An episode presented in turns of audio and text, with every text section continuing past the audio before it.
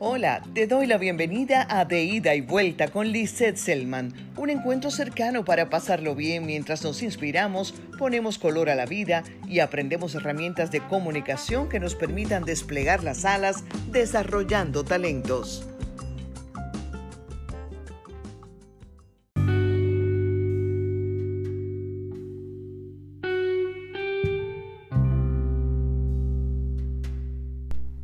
La vida es maravillosa, una gran aventura y al mismo tiempo un constante desafío en el que resulta interesante comprobar cómo la relatividad del tiempo hace de las suyas en nuestro pensamiento según la edad que estemos viviendo.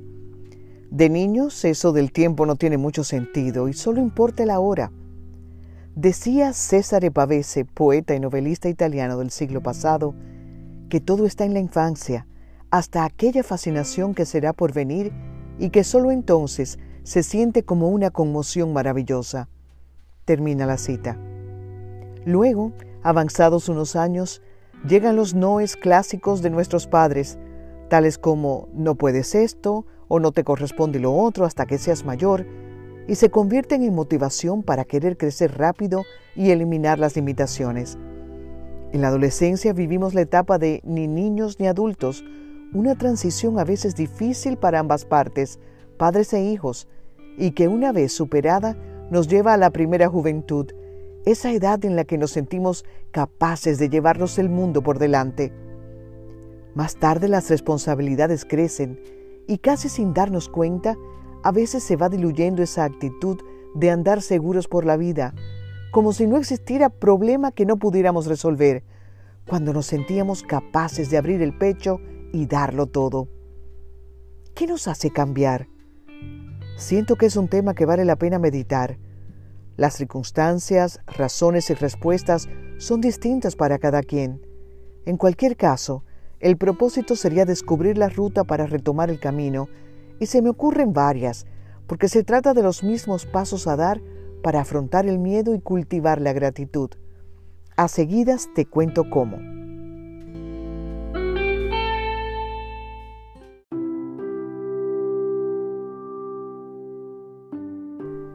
Por defecto solemos mirar más rápido hacia las cosas negativas antes que a las positivas. Incluso al definirnos pensamos antes en lo que nos falta en lugar de lo que tenemos.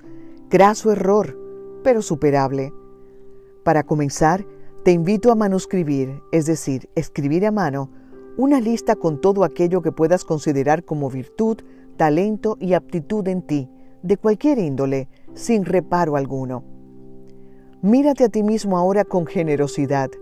Eres perfectible, como somos todos, pero te definen tantas cosas buenas que es tiempo de que te des cuenta de ellas.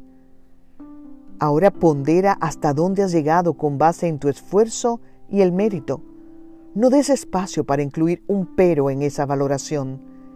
Cíñete a los logros que van a detalles tan cotidianos como abrir los ojos a un nuevo día, respirar libremente, oír, ver, andar, una familia que te ama, un techo donde guarecerte, un amigo en quien confiar, un bocado que alimente tu cuerpo y más importante aún, otro que alimente el alma.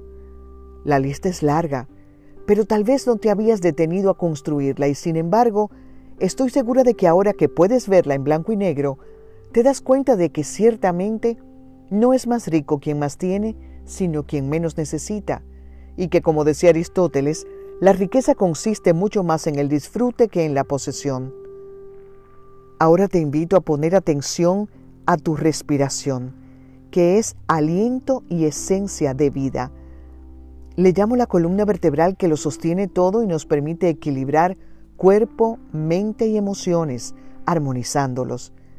Me gustaría que intentes cambiar el hábito de tomar aire por boca, que mucho perjudica, evitando que tomes tanto oxígeno como tus pulmones son capaces de acoger, aumentando la ansiedad, provocando resequedad en la boca y lastimando las cuerdas vocales, entre otras consecuencias.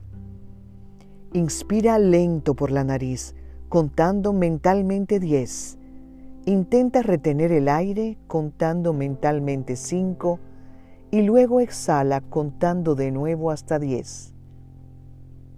Repite el ciclo tantas veces como te sea posible todos los días. Al principio tu cuerpo pondrá resistencia y es normal.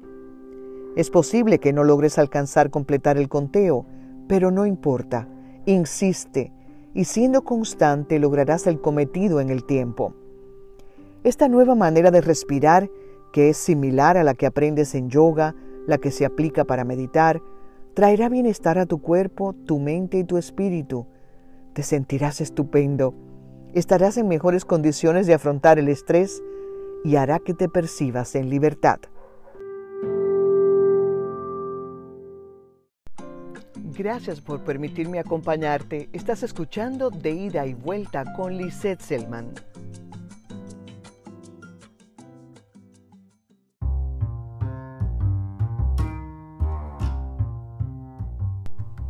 Hoy es un buen día para recordar que la vida puede cambiarnos en un instante.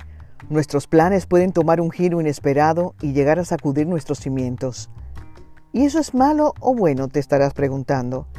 Te sorprenderá la respuesta, y es que los efectos solo dependen de ti.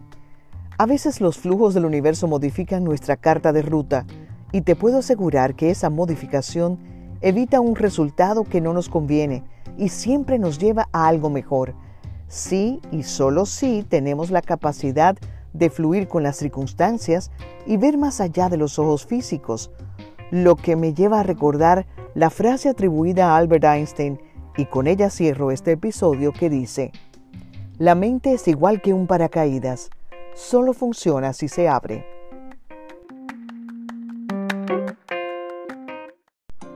Hasta aquí hemos llegado en este capítulo. Te deseo buena vida.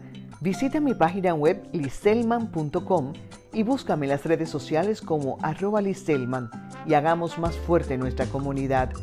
Te extiendo mi gratitud y la invitación a encontrarnos en el próximo capítulo de Ida y Vuelta.